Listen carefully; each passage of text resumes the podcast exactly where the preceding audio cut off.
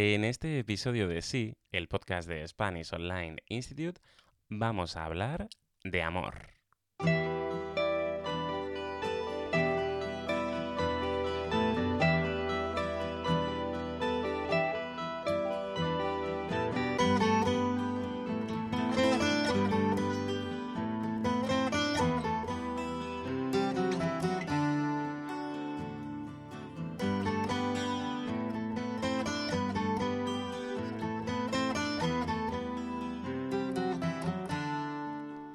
14 de febrero, día de San Valentín, para algunas personas es simplemente un día más.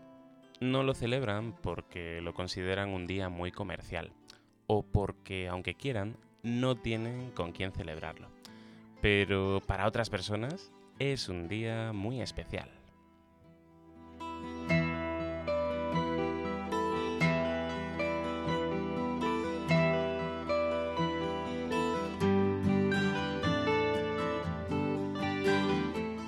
Por eso es eh, normal que se recuerden leyendas románticas que han pasado de generación en generación con un denominador común. Historias con tragedias protagonizadas por dos amantes injustamente separados. Pero no solo vamos a hablar hoy de amor. En este episodio vamos a hacer un viaje que nos llevará por diferentes países europeos.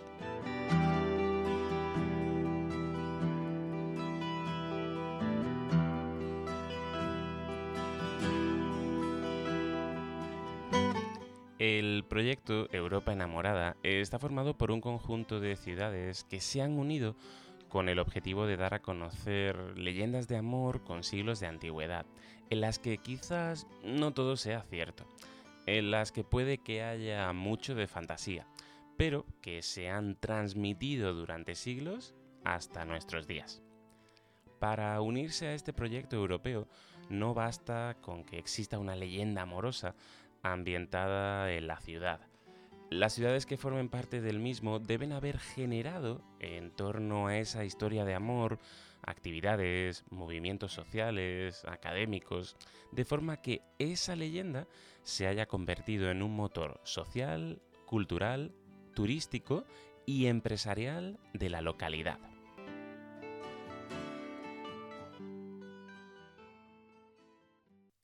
Comenzamos nuestro viaje en Letonia.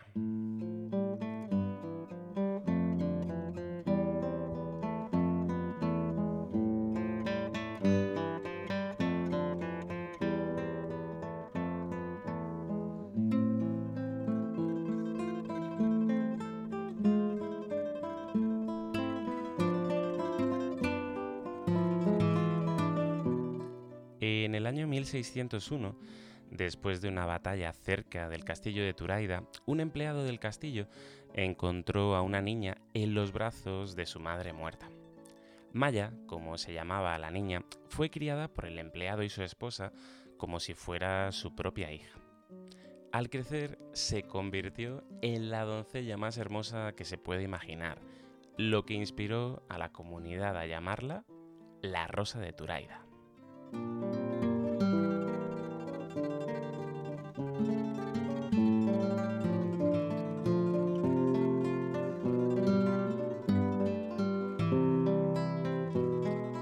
En el corazón de Maya solo había espacio para un hombre, Víctor, un joven jardinero que vivía en el cercano castillo de Sigulda, quien correspondió el amor de Maya con todo su corazón. Un noble polaco llamado Adam Jakubowski, sin tener en cuenta el amor de Maya y Víctor, decidió que él era una mejor pareja para la bella joven. Así, una tarde de agosto, convenciendo a Maya de que se encontraría con su amado Víctor, Jakubowski la atrajo hacia las frías sombras de Gudmanis, una cueva cercana.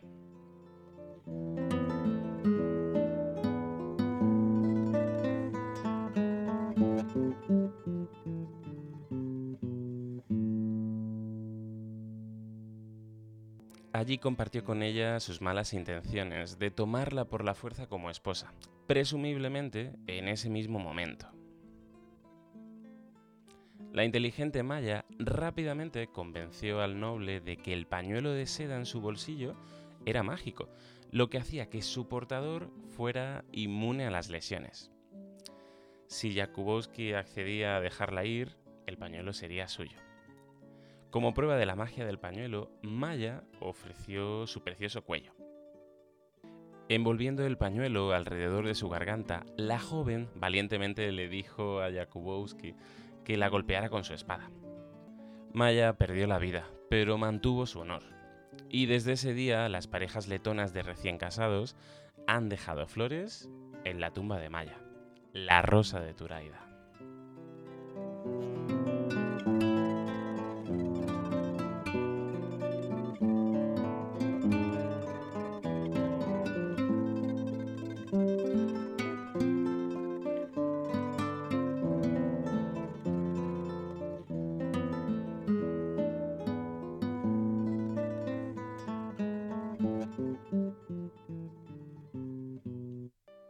Verona, en Italia, es el escenario de la historia de amor más famosa de todos los tiempos.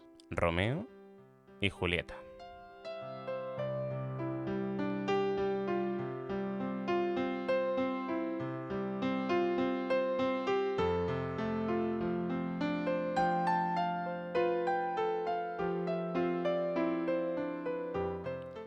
Historiadores y literatos siguen discutiendo la veracidad de la obra de Shakespeare. Quizás hay mucho de fantasía en Verona, quizás no todo sea cierto. Quizás los Montesco y los Capuleto no son las familias reales a las que aduce Shakespeare.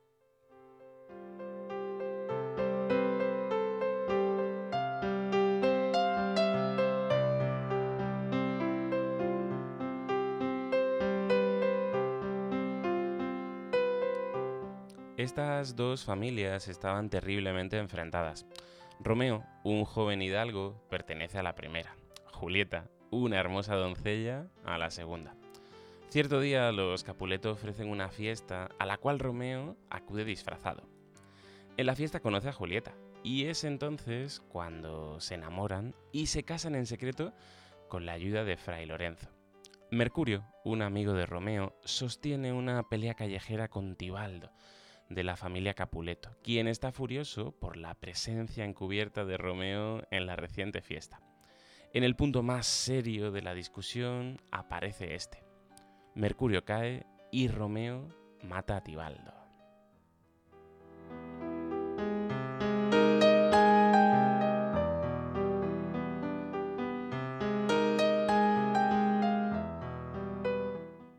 Las autoridades de Verona lo castigan con el destierro.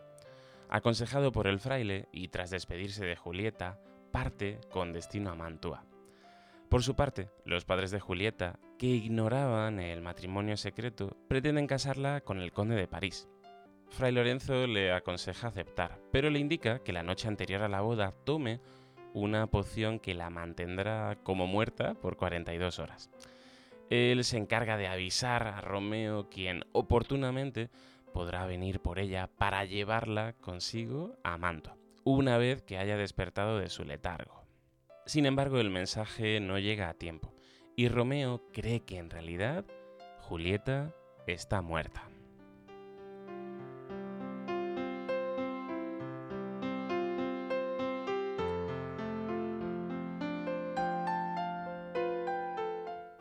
Entonces él se dirige a la tumba donde está su amada, donde se encuentra con el conde de París. Da comienzo una discusión y Romeo acaba por matar al conde. Ante el supuesto cadáver de su amada Julieta, Romeo decide beber un veneno y también cae muerto. Julieta despierta, intuye lo ocurrido y se suicida empleando una daga. Tiempo después, el fraile reveló todo lo ocurrido y las dos familias enemigas se reconciliaron.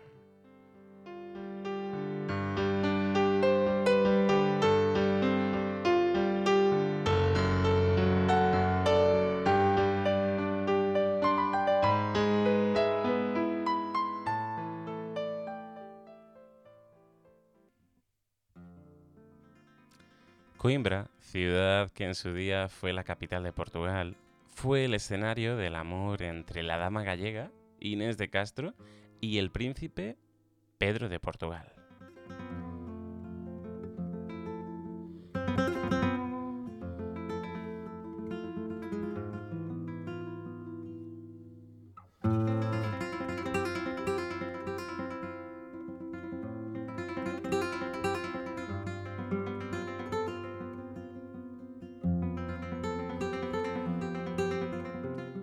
Inés era una mujer bellísima, dama de compañía de la esposa de Pedro, Constanza. El príncipe quedó enamorado de ella en cuanto la vio y mantuvieron una relación extramatrimonial hasta la muerte de Constanza, tras la cual decidieron casarse en secreto. Pero este matrimonio no fue bien visto por el monarca, el rey Alfonso IV, que ordenó asesinar a Inés. Según la leyenda, cuando Pedro alcanzó el trono, pidió desenterrar el cuerpo de Inés, lo sentó junto a él y obligó a toda la nobleza a rendir honores al cadáver de Inés.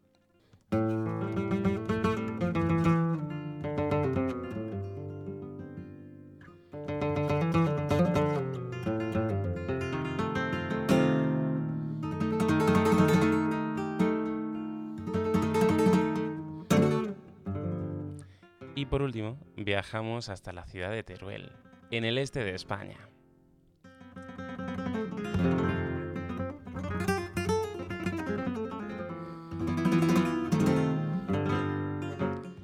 A principios del siglo XIII, dos jóvenes, hijos de familias nobles de la villa de Teruel, pasaron de jugar juntos a enamorarse sin remedio. Sus nombres, Isabel de Segura y Diego de Marcilla.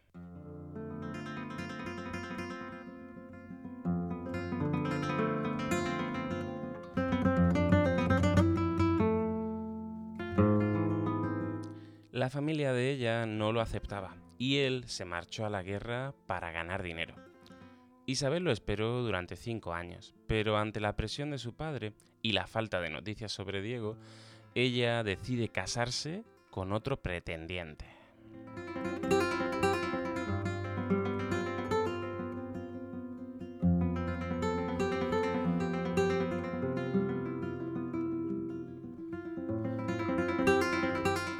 El día de la boda aparece Diego de Marcilla, que se presentó en los aposentos de Isabel para pedir explicaciones, muy dolido con ella por no haber esperado su regreso. Diego rogó un último beso de su amada, pero Isabel se negó para no ofender a su marido. Y de esta forma, Diego murió fulminantemente.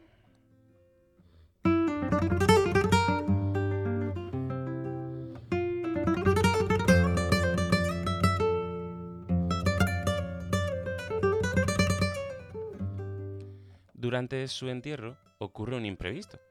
Isabel se presentó ante la tumba de su amado vestida de novia.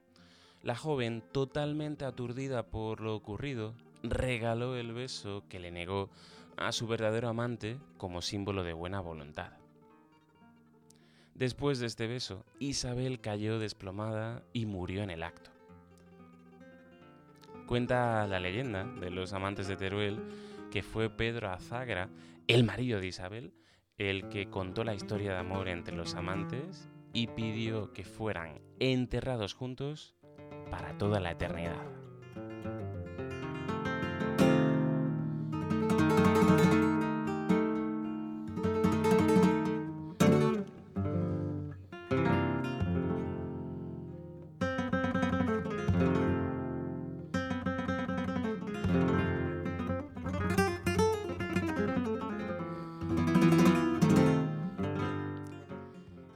Después de escuchar estas leyendas, estas historias trágicas de amor, como en todos nuestros episodios, os dejamos una tarea.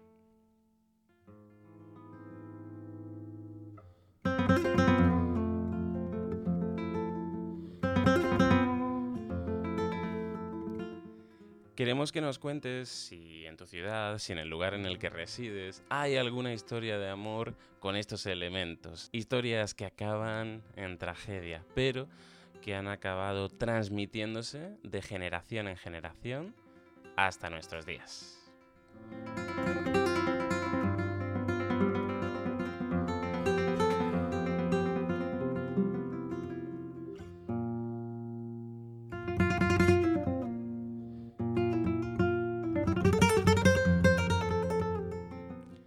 Como siempre, muchísimas gracias por escucharnos.